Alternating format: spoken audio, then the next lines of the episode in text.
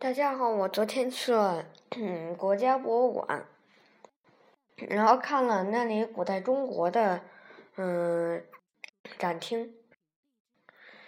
嗯，我今天来给大家讲讲嗯嗯古代的器具发展的历程，从远古时代一直在一直到唐代。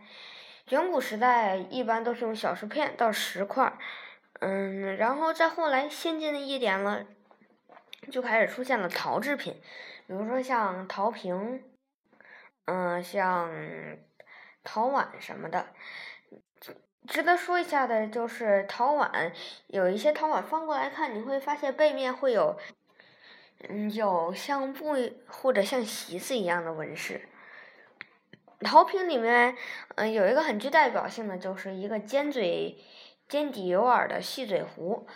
呃，它整体就是，嗯，像一个枣核一样，中中间比较的粗，然后两头都是尖尖的。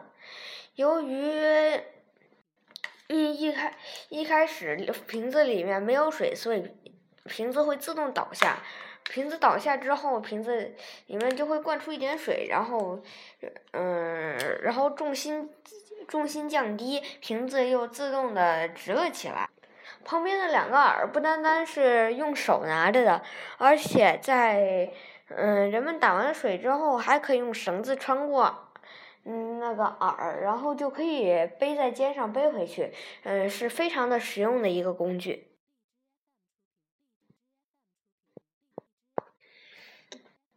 再往后到了河姆渡时期，就出现了嗯种植大米的技术。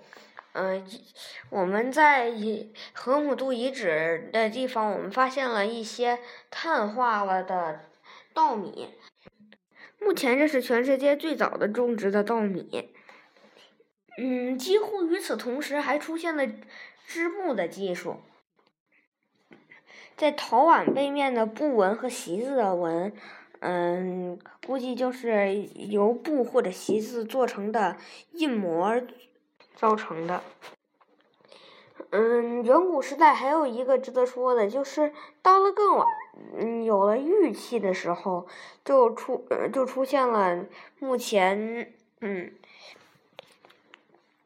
我们还能见到玉龙，哎，就是中国龙的最早的形象，它是一个龙身卷成了 C 字形。然后中间有一个眼儿，头部刻画的很清晰，嗯，嘴是突出的，技艺精湛。远古时代的嗯重要的发明大概就是这些，但是进入到了商代的时候，嗯，就出现了青铜器。青铜是铜与锡和铅等金属的混合物。由于熔点较低，所以适合当时开采，所以那时铜被大量的使用，被做成鼎，也就是煮饭的器具，还有像祭祀品，比如说著名的四羊方尊就是青铜器。这时玉玉玉器也较为普及，并且出现了一种嗯乐器，叫做石磬。嗯，其实就是一块大石板，嗯，然后悬中间有一个洞，然后悬挂起来，用锤子去敲。嗯，有了单个的磬，也有一串一串连起来的磬，叫做边磬。嗯，磬从大到小，可以敲从高到低的音节，跟后来周代出现的嗯青铜编钟的效果差不多，只不过。铜敲起来是金属的声音，而石头敲出来的声音就不一样了。嗯，到了周朝以及嗯春秋战国时期，嗯炼铁的技术出现了。当时已经可以通过鼓风技术，嗯，使熔炉达到一个很高的温度，然后把磁铁矿、赤铁矿，呃等含铁的矿物。融化，并将其中的杂质去掉，剩下生铁。嗯，当时就出土了很多的嗯铁用铁做的兵器，比如说像戈，就是前面能刺，后面能勾的一种武器。嗯，或者像钺，一种像嗯斧子一样的武器。嗯，到了春秋战国时期，嗯，钱币就更大、更加发达了，因为有了铁，所以铸出了一系列的钱币。像齐国、燕国等用的都是刀币，嗯，就像刀一样的钱币。在秦国用的是环。外面一圈是圆形的，中间有一个方形的孔。嗯，而楚国则流行另一种叫做蚁鼻钱，嗯，长得很像贝壳，然后中间有一个嗯小凹进去的洞。而像韩、赵、魏这三个国家就流通布币。嗯，这时甚至出现了金子做的代币，主要在楚国流行。这时出现了炼钢技术，将嗯生铁放入一个熔炉，然后将它加热到半融化状态，然后不断的搅拌，嗯，将其杂质将其中杂质滤出，你这就叫生生铁炒钢技术，然后就形成了各种各样的用钢制作的武器。到了秦汉时代。嗯，各种各样的器具又变得更加方便。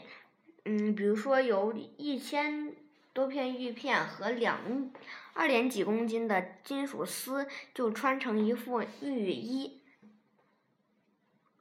很嗯作为下葬的时候的相当于裹尸布的一种嗯用法。嗯，在当时很流行，不过。只有我是帝王才能使用金金色的丝嗯捆绑的浴衣。秦朝还有一件不得不提的伟大的嗯作品，就是兵马俑。兵马俑用陶土做成，呃，是做成了真人大小，有嗯几千个步兵、几百匹马，还有一些战车。嗯，这样就做了一些很好的改进，不再使用真人陪葬，而使用兵马俑来陪葬了。还有一件不得不说的一件事儿，嗯，就是在秦汉朝的时期，木制品就大量使用了。由于之前炼铁都是用鼓风机，鼓风机都是需要用人力来推动，非常的费劲，所以。汉代改进了这项技术，嗯，有了水排，就是水力发动一一个齿轮带动上面的齿轮，嗯，然后上面那个齿轮带动一个木杆子来回晃动，木杆子来回晃动，呃，连接的那个相当于鼓风机的一个东西也会来回晃动，熔炉就会达到合适的温度。这项发明使得炼钢呃的效率大大提高，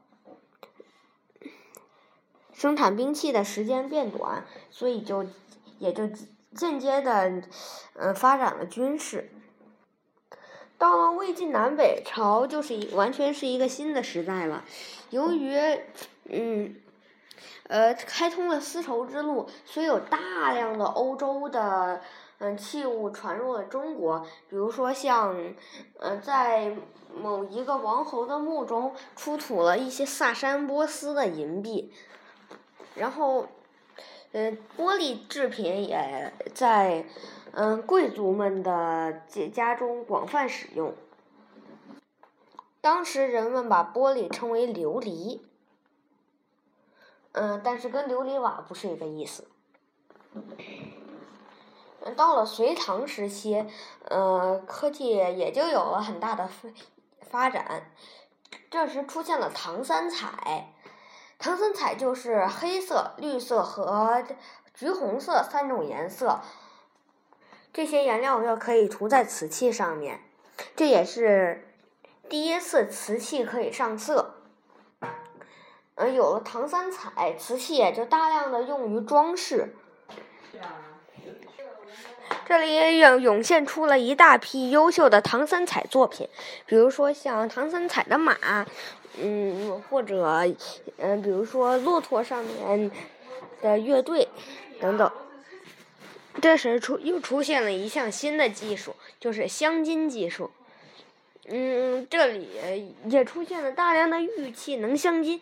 玉器，嗯，镶金一开始其实是为了让玉器锋利的边缘不不划破手或者划破，嗯，嘴什么的。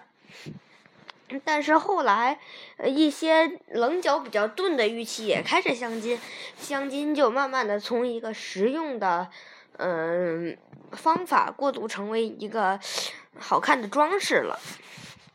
随着科技越来越发达，嗯，家中的装饰品，呃，以及，嗯，工具等等都变得越来越实用，越来越，嗯，好看。